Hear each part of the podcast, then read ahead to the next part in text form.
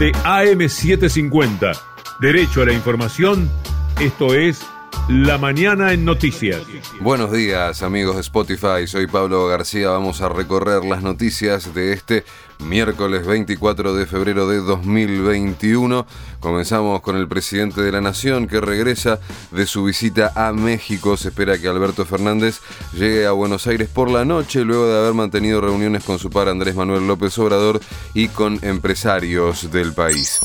Axel Kisilov cuestionó a quienes lo critican por haberse vacunado y les reprochó que ahora pidan vacunas cuando antes las consideraban veneno. Cuando yo me vacuné era un loco suicida que se inyectaba veneno para algunos. Para lo mismo que ahora dicen que soy un vacunado VIP. Y quiero reivindicar y volver a agradecer a todos los intendentes oficialistas y opositores que decidieron vacunarse para dar el ejemplo, para sembrar confianza y para terminarla con esa basura de campaña antivacuna. La ministra Carla Bisotti anunció la creación de un nuevo sistema de monitoreo de vacunación que contará con un listado público de las personas inmunizadas.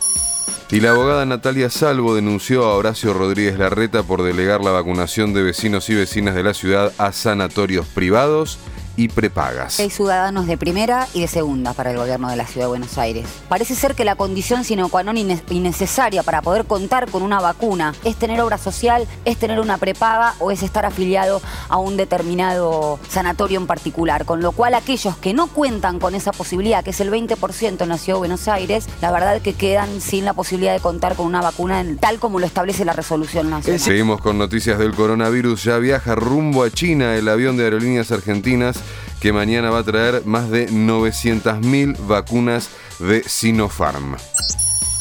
Y en cuanto a la vuelta a clases, Nicolás Trota anunció que la próxima semana comenzará un proceso de inmunización de todos los maestros y maestras del país. Comenzando por docentes de la educación inicial, de la educación especial y del primer ciclo de la escuela primaria, primero, segundo y tercer grado, y directivos de las escuelas, que eso da un total de un poco más de 440 mil maestros y maestras de todo el país, así sucesivamente, un esquema de orden de vacunación para, para con el tiempo lograr cubrir ese millón 450 mil personas. Daniel Goyán destacó que la provincia ya lleva seis semanas consecutivas reduciendo su cantidad de casos y que actualmente tiene un promedio diario de 2.325 casos.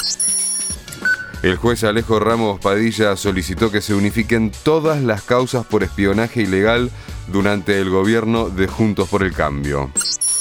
Y atención si estás planeando una escapada o irte de vacaciones porque la UTA, el gremio de transporte, anunció, si es que no arreglan salarios con los empresarios, un paro para el viernes. Salimos de Argentina, vamos a Venezuela. Juan Guaidó y otros 27 exdiputados opositores fueron inhabilitados para ejercer cargos públicos por 15 años por negarse a presentar sus declaraciones patrimoniales. En Ecuador hubo motines simultáneos en tres cárceles y murieron al menos 67 presos. En el ámbito internacional, Irán aceptó recibir inspecciones a su actividad nuclear, pero va a establecer límites a menos que Estados Unidos levante las sanciones que le impuso.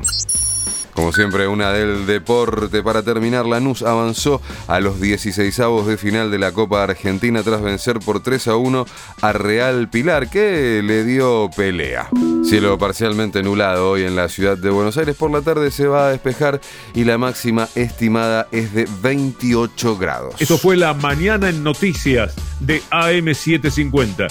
Escucha más en nuestro sitio web 750am o en nuestro canal de Spotify, lo mejor de AM750.